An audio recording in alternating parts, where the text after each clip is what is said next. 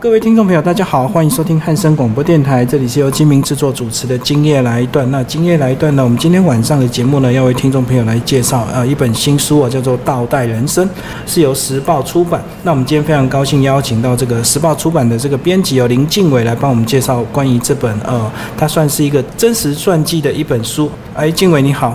哎，你好，各位听众朋友，大家好。嗯，今天我们要讲的这本书叫做《倒带人生》。那这本书其实，呃，我们算是把它重新再出版一次。它在二零零七年的时候，曾经就已经有出第一版。那距离现在大概十年，所以我们就重新再出版了这本书。那这本书主要在描写是一个英国剑桥的游民，他的整个人生的故事。嗯哼，它比较特殊的地方是，它是用倒叙的写法。他从他三十岁的时候开始开始描写，就是呃，本书作者遇到这个游民的状况，然后再一步一步去推演，说他到底是怎么从一个普通的正常的一个可爱小孩变成现在。混乱的那个状态。那这个作者呢？他因为工作的关系，所以遇到我们的这个这个游民，对不对？主要是因为他那时候在剑桥读书的时候，然后学生穷嘛，所以就要去打工。他刚好在一个游民收容所打工。那在打工的时候，就看到某些游民他有比较特殊的表现。比如说，嗯，他书中描述的这个游民叫史都华肖特，他其实是一个很神奇的人，就平常衣衫很凌乱啊，或者是生活很失序。可是当他站上讲台的时候，他可以非常清楚的、非常嗯神志清晰的去描述一个事件，或者是跟你论证。所以他对于这样子的人，为什么他会变成有名，开始感兴趣，于是去跟踪，跟着他的生活这样子。所以这本书的作者呢是亚历山大马斯特，所以他等于整个呃近距离的跟他接触，然后大概一年多的时间嘛。哦，超过他大概跟着他三年的时间。那其实我觉得有趣的是，就有点类似室友的关系。嗯，所以他有时候一开始信任度不高的时候，他会怕。就是诶，他可能去泡个茶，然后就想说惨了，他会不会偷我东西？然后到到慢慢到后来的时候，那个信任度变很高了。就是即使史都华临时跟他借一点钱，他也会觉得没关系，我知道你会还我。他那个信任度已经是变成完全是朋友的信任度，而不是只是把他当成那种路边要要钱的游民在看待。呃，所以他等于大概记录了三年，对不对？后来他怎么会去想要去把它结集成这样的一本书？因为其实当初他本来只是单纯的一个工作嘛，对不对？所以他要去照顾这些游民。对对对，他并没有这么强烈的这个使命感。对，但是其实我觉得对他来说，可能就是，呃，他其实在不断的在记录的过程中，就像刚刚提到的，他很想知道他到底为什么变游民。嗯，那。在记录过程中，他也觉得那应该要把这个东西写下来，让更多人知道，其实他们变成有名，并不是因为他们想要这样子无家可归，而是可能在某些人生一些关卡过不了的时候，他们无法就是无法继续下去，所以选择了这样子的人生。我觉得对他来说，可能是这件事需要让更多人知道。所以当初你们在呃遇到这本书的时候，也是因为现在我们慢慢我们台湾社会也有一些一些游民的一些议题被关注，所以你们才想到要再次重新的出版，是吧？对，没有错，没有错。就像呃今年年初还是当然是今年年初去年年底的时候，呃有社出版一本书叫《无家者》，嗯，那它其实就是针对台湾的游民生态去做描写。那我觉得，在这样子一个社会议题开始被大幅讨论，就是大家对于游民的看法不再是睡在路边很肮脏，而是你慢慢去理解说他到底经历过什么样子的人生才会变成这个样子。嗯嗯，我觉得这个议题在这个时候很适合被提出来。那包括刚好最近看到周刊也以应该是《镜周刊》或是一周刊，他们也以。游民的议题来做了一个专栏，大概三到四篇的影音专访，所以我觉得这是一个蛮适合在现代社会开始被讨论的事情。就是大部分的游民其实他们自己本身并不是自己愿意的，可能就是有很多这个他个人的，也许是家庭因素，或者是整个社会的一个问题，对不对？是，那其实除了家庭因素、社会问题以外，其实主角就主他描述的史都华这个主角以外，史都华这个主角他本身还有一个问题，就是精神问题。嗯嗯嗯，对，那个东西是让他，嗯，可能一般人是因为生活生活失败或者是投资失利，他被迫的无家可归。可是史都华他是一个罹患近似那种边缘性人格。就是他处于一个他无法控制自己的行为，就当他暴怒的时候，他就完全不会被社会大众而接受。嗯，所以他是在这样的状况下，他不是不愿意回归正常，而且其实书中有呃有章节就提到，他其实经由药物控制或者是去医生诊疗以后，他慢慢的可以回到正常生活。对。所以其实我觉得，嗯，成为游民的原因有很多，不管是精神问题，不管是社会的问题。可是如果我们从宏观，我们只从宏观来看的话，我们会把它认为是，呃，咎由自取。嗯嗯。但我觉得这个解析是错误的，你必须要去了解每一个游民他的历程。甚至我觉得这这是社服单位非常辛苦的一个地方，因为每个个案都是特殊的。嗯嗯嗯，对对对。而且我觉得这本书它在整个写作技巧上是还蛮高段，虽然是他这个作者第一本书，可是他在里面他其实很多在章节在穿插的时候，他会很巧妙的介入这个史都华他的个人想法跟意见呢。所以我觉得读起来可能有会有一点吃力哦，要要蛮认真读的。嗯，我觉得读起来，如果你把它当成一个人的故事来读的话，嗯反而不会那么吃力。我我自己在读的时候吧，就是因为他故事描述很有趣，是倒叙法嘛，倒叙法，所以你就会慢慢去回追，说他现在这么疯狂，他在前一个前一个五年，他到底发生了什么事？对，然后他就慢慢追回去，尤其他一开始就提到了，就是。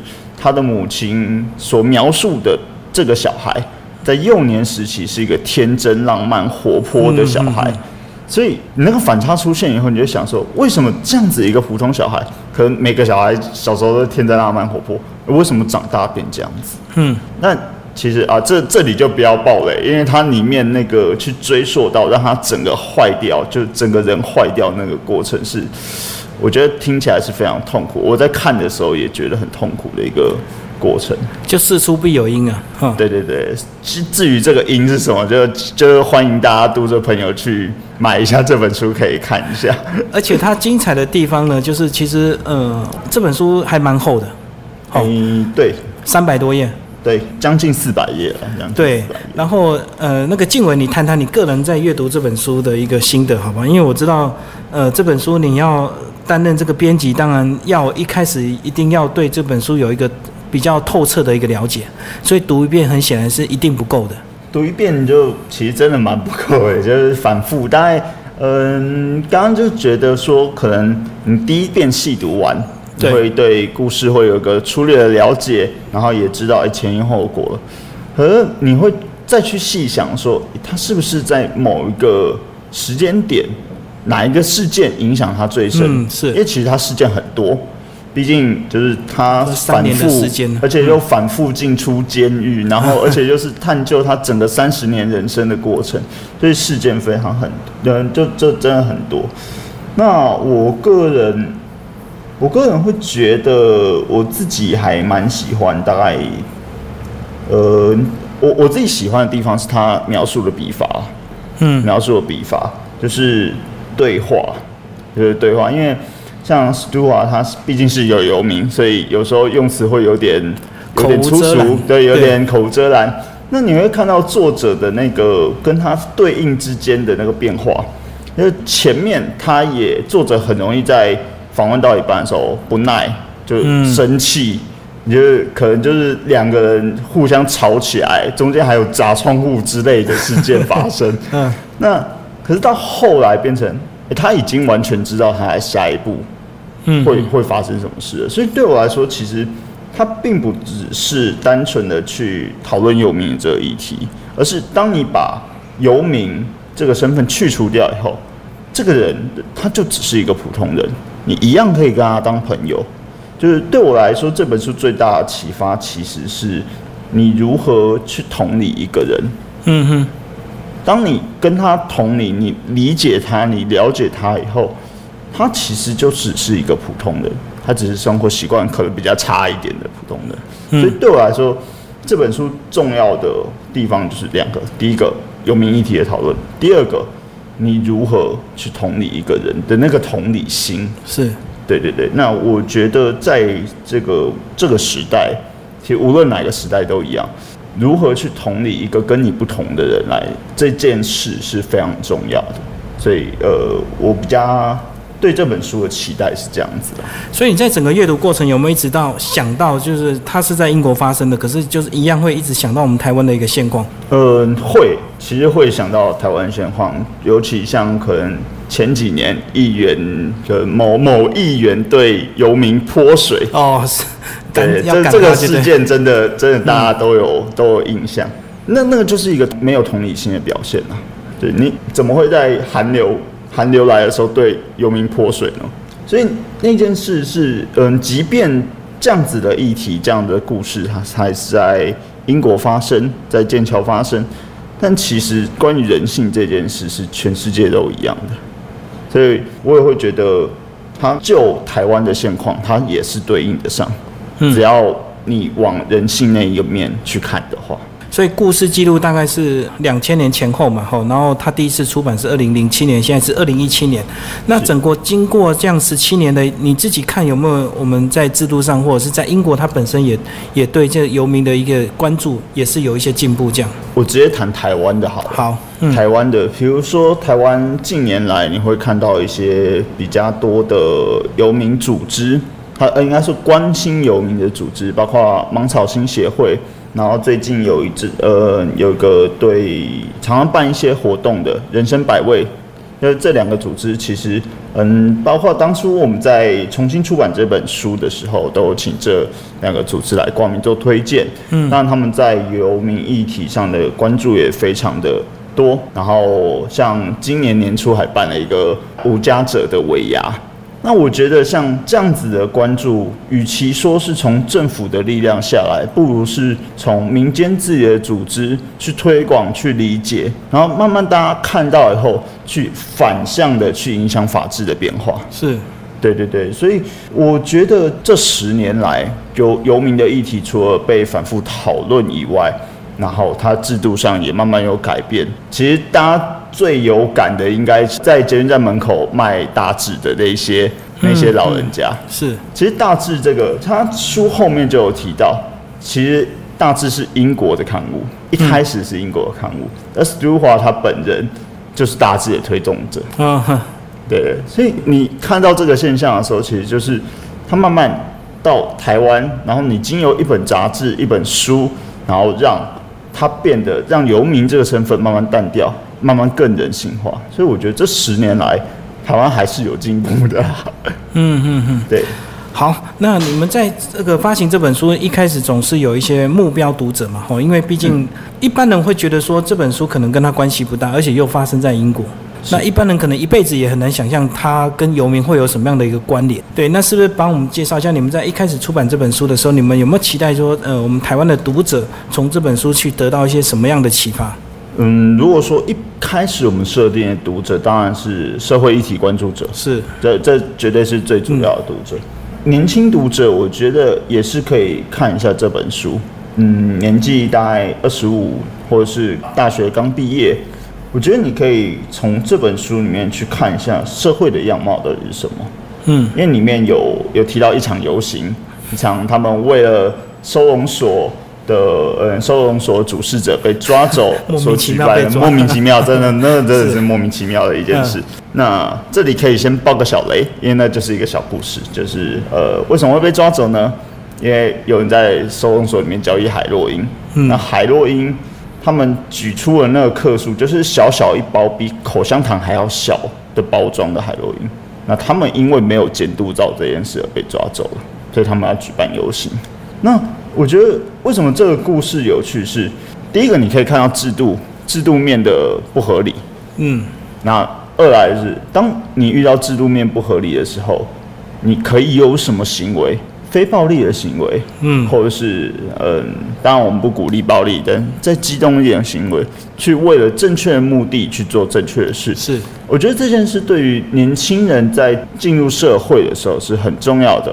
就无论你做什么工作，你都要确保你在做任何事之前，他的行为、他的目的是正当的、是正确的。那我觉得对于年轻人来说，这本书的算是你可以看社会的一个呃出街样貌的那种感觉。就是你出社会一定会遇到一些不公不义的事情，那你怎么去回应他？怎么去用你的行动去表达，而不是很直接就用我不干的，或者是用暴力行为这样子。所以这里面它就游行嘛，我们最基本、最基本方式。但是为什么他的游行招得起来？因为他的目的是合理的。是，包括我们其实现在看到很多，呃，也许前阵子有远通 ETC 的那个之前案，哦，对对，或者是。那个航空公司裁员，他们的一些游行，那些运动为什么会被支持？因为他们的利益是正确的。嗯，当你的利益正确，当你的说出来的那一些原因是可被接受的，嗯嗯，那这样子的游行就会成立，而你的目的就会。因此而达到是对，就我觉得面对面对到不公不义的时候，当然我们还是不要行使暴力，就非暴力爱与非暴力的游行，这样子其实是最好的，最好的。好，那我们这个作者呢，亚历山大马斯特，二零零七出这一本书，那跟我们讲讲他现况好不好？十年后他现在在做什么？他现在的话，其实比较是着重在写书，书籍出版，因为他。像刚刚讲到的，就是他其实不是社会学者，他其实是一个物理和数学家。对对对，所以他其实现在他还是有陆续在出书，呃，但就不是社会议题面的，而是可能是数理或者是。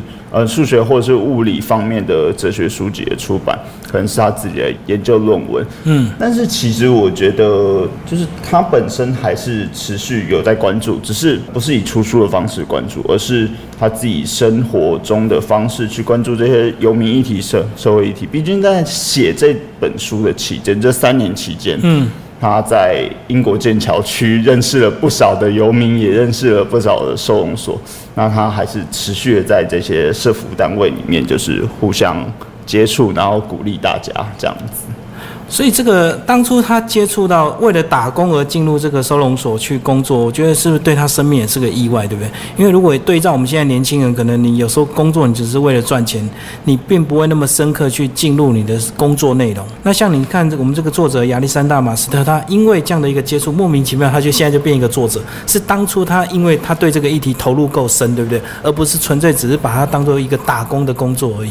对，我觉得有时候人类的人类的生命出现的意外，来自于你的好奇心。是，对，为为什么他会去研究这个游民，就是因为觉得这个游民特殊，觉得他不一样。是，那这个好奇心驱动了他的，包括后续的写作，包括他跟了三年的这件事。那我觉得，就像人每个每个人在面对你的工作，如果你只是帮把它当成一个赚钱的工具。那其实你的生活会变得有点无趣，是你每天在做的事，就你不知道在做什么，你只是把它做完了交差了。但如果你随时对你的工作保持积极、保持乐趣、保持好奇心，其实你会结交到，也许结交到新的朋友，或者是认识一个你完全完全没有接触过的领域。呃，以本人来说，就是。大家读者一定想不到，我以前念的是理工组。嗯哼，对我，我以前念的是跟出版完全不相干的。嗯，那为什么进来呢？就是因为好奇，就是因为兴趣。那让你的，就是因为这样的兴趣而让人生产了产生了非常大的变化。嗯，我觉得所有人在工作的时候都。我会比较建议，就是保持那个乐趣和好奇的那个状态了。而且这个结局呢，也是充满意外。对，所以绝对不能爆雷。他并不是说哇，这个游民就正常，从此过着幸福快乐的人生这样子。其实生命中就是有很多意外而精彩啊。对啊，其实我很希望他最后结局是快乐人生。但我觉得他也不是完全没有给你线索。他其实第一章最后面他就。留了一个小小的尾巴，对你那时候看到那里的时候，你可能完全不知道他在讲什么。看到最后就知道，看到最后就啊，就啊，所以这个不能爆雷，这个爆雷会被读者杀了。因为确实啊，这个游民真的平常以统计来讲，十个真的有八九个最后都是可能孤老在街头，或者是因病而亡。他们很好像很少有游民能够正常回到社会的。这一部分也是社服社服机构嗯如何去介入。对，就像刚刚提到，如果你不把它当成一个独特的存在，你只是用制式的 SOP 去处理一个人，那他怎么回来？那这这个地方我也稍微延伸一下，可以带到我们六月的另外一本书。是是是，对，因为他同时也是在讨论居住议题。嗯，他同时也回复了主持人刚刚那个问题，就是很多游民到最后他是回不到正常社会的。对对对。那那里面的六月这本书，他就会提到说，诶，到底是什么制度造成了你就算想回来，你也回不回不来。好，但是你还是要讲书名，要不然六月哪一本书？哎，真的 好，完全跳过六月的这本书叫《下一个家在何方》。嗯，那他在讨论的是美国的，嗯，嗯美国其实跟台湾比较特殊啊，就是美国的租房或者低收入户，他付不出房租的时候会被政府强制驱离。哦，被赶走就对。对对，所以我们的副标就叫《驱离与卧底社会学者的呃卧底报告》。就是那本更猛啊！他花了八年时间哦，八年时间去整理出来，就是美国的一个居住，等于是居住正义的一个现况，就对。没有错，没有错。嗯，好，但是我们今天是介绍倒带人生，那稍后呢，呃，我们之后也会为听众朋友来介绍这本书哦。那我们先把倒带人生这本书先，我们来做一个总结，好不好？所以呢，其实，在你担任这本书的这个编辑跟这个企划。自己也从这本书得到一个什么样的一个收获？就是除了这个游民议题之外，其实自己得到的收获，当然就是刚刚讲的。我觉得最重要还是那个同理心的概念。嗯，就是其实那个是我在阅读的过程中，当然因为里面很有趣啊，就是那个作者和受访者之间的那些冲突关系，其实是很有趣的。从冲突慢慢变友好的那个关系是有趣的。但我最大的收获仍然就是会觉得你如何。去把一个人的所有外在，嗯，就是很明显的一些外在特征，你先把它消去，你想办法去跟那个人对话，去了解。我懂你意思，因为有时候我们现在就是很容易被一个人的外在特征，像游民，因为他穿的很邋遢，所以你一开始先入为主的观念，你就是对他完全是负面，是否定的。是，甚至说很一般人就会觉得都是你自己造成，你自己不努力啊，你自己怎么样不工作，所以你才会变游民。对啊，对啊，而且通常听到就是都是你自己不努力的时候，就会很令人生气。就是哎，其实我努力很多，只是好像没有什么用。就是虽然说听起来有点悲观，但是我们做人要保持乐观的心情，就是继续努力。这个就跟现在很多年轻人的无力感是一样嘛？他想要很努力工作，可他薪水就二十二 k，然后他就买不起房子。对，所以他最后他就干脆什么都不做，就把钱花掉，因为他觉得反正我也买不起了。对对，这个我我觉得关于这个话题，我们可以讨论非常的长啊。又是另外一个主题，尤其虚充的那个那个年轻人都在出国这件事，这激怒一票人这样子。对对对对，因为因为我我觉得，如果是我，我也会大钱存不了，小钱就至少及时行乐嘛。对，就是稍微 Q 一下一件小事情，其实那个钱的花费，就是我们其实年轻人不是不存钱。年轻人是把钱拿去买买时间、买资讯。嗯，说为什么要我们要用好一点的电脑？为什么要用好一点的手机？那资讯读取速度就是差很多了。现在是一个资讯爆量的时代，所以我们只是不是去投资房地产。我们只是去投资另外一项东西，嗯，而那一项东西可能在可能在五十岁以上的人的眼中，是不重要是不重要的。对对对，因为用比较好的手机，以他们来讲，他们并不需要这么大的一个资讯量。像我自己个人也一样，我手机用不到一年，我就发现速度真的太慢了，我就只好换手机。那换手机不是我爱炫，是因为我在点的时候真的是太慢了。对啊，就怎么办？就是那么慢，然后你什么事都做不了。当然，也许。徐总裁那边就他没有这个困扰，因为他有秘书，而且他等于有幕僚，都是资讯每天都帮他整理好，整整齐齐放在他的办公室上，所以他不用自己去点，对，所以他可以用，甚至他可以用杨春的手机，完全没有上网功能也可以，没有错，就相对来说，我们的手机就是我们的行动秘书。而且秘书当然要找好一点的，而且有时候是工作被迫需要，你不怎么那么哀伤啊？好，回到正面的倒带人生，帮我们总结这本书好不好？你希望呢带给我们这个台湾的读者什么样的一个醒思，而不是纯粹告诉你说啊，这只是一个游民的传记，有什么好看的这样？对，其实我觉得就是呃，你可以经由一个人人生。就他描写的整个人生，你先不要就把它当成一个游民，先不要有先入为主的观念，对对，嗯，你就去看一个人的人生，他是如何如何毁坏，如何崩坏，他到底经历了什么事？那从这个地方，你可以从两个角度切入，就第一个就是，诶，同样的事情会发生在你的身上的时候，你该如何处理？嗯，你还如应该如何处理好你的人生？那另外一部分就是。当你遇到了这样子的人的时候，你能不能变成像作者一样，成为拉他一把的那个人？嗯，那我觉得这是非常正面意义的一本书了，就是从这样子的一个人生故事去推出。你如何处理好你自己以及你身边人的人生？这样嗯，好。但是因为这本书呢，其实其实是有点厚啊，所以说一般人可能如果你没有阅读习惯，你很难把它读完。所以静伟帮我们讲一下你的对我们的读者建议一些呃阅读的技巧，好不好？像这样一个传记的一个呃书，你你建议大家怎么读？像这样子传记的书的话，嗯，如果单就书本身，我当然会觉得，也许我们花一点时间。花一点时间，就是你看一下，因为它刚好它的它的篇章是以五年为一个单位，可以先看一下这五年，呃，第一个五年它发生什么事，然后你可以不要看完，跳去看第二个，第二个一路追下去，或者是呃，当你看到某一个点你觉得很有兴趣的时候，你就把那个章节看完吧。嗯，那当然还有另外一个更快的方法，你可以花两个小时的时间。看一部电影，因为这部本书在二零零七年的时候，曾经有 BBC 和 HBO 去合拍出一部电影，由现在的当红炸子鸡班尼迪克康伯拜区和汤姆哈蒂所主演。啊，我们可以在脑中想象一下那个形象，就是汤姆哈蒂去演一个有小儿麻痹的患者，就是史都华。嗯，然后嗯，BC 去演。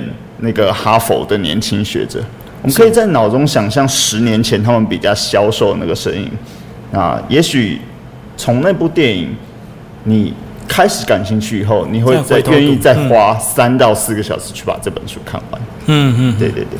所以十年前他们比较消瘦，就更符合这样的一个书里面的一个形象，对不对？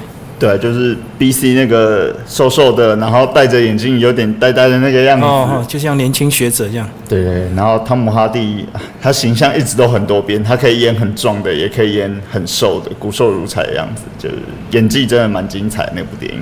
哦，就透过电影引发兴趣，再回头来看这本书。但是我相信，这个如果对社会议题有有兴趣的呃听众朋友，应该可能早就已经把这本书买来，已经整片的已经翻完了。我们现在是吸引更多的大众的一般的读者，或者是平常没有阅读习惯的人来读这样的一个书。对啊，所以我觉得从电影入手是一个方式啊。然后再来，如果说比较没有阅读习惯作者的话。嗯，因为它其实里面有一些，包括史都华自己的画的一些图片，然后最后面有一段后记是史都华的照片。我觉得也许如果说你比较没有时间的话，可以直接从后面，嗯，就从后记，因为后后面的地方是嗯比较总结他的一生，先从这个地方直接去看。哦，这也是个技巧，因为当你看到结局居然是这样的时候，哎。那你就会想要从头来看为什么会演变成这样子？对对对对对，就是啊，没有时间的话就先破题了。对对对对对，先用结局来吸引你往前看，这也是个方式。好，谢谢我们的静伟为我们的介绍，这个呃时报出版五月份所出版的新书《倒带人生》，那听众朋友有兴趣可以找来阅读。好，那我们就介绍到这边，谢谢。谢谢新众朋友。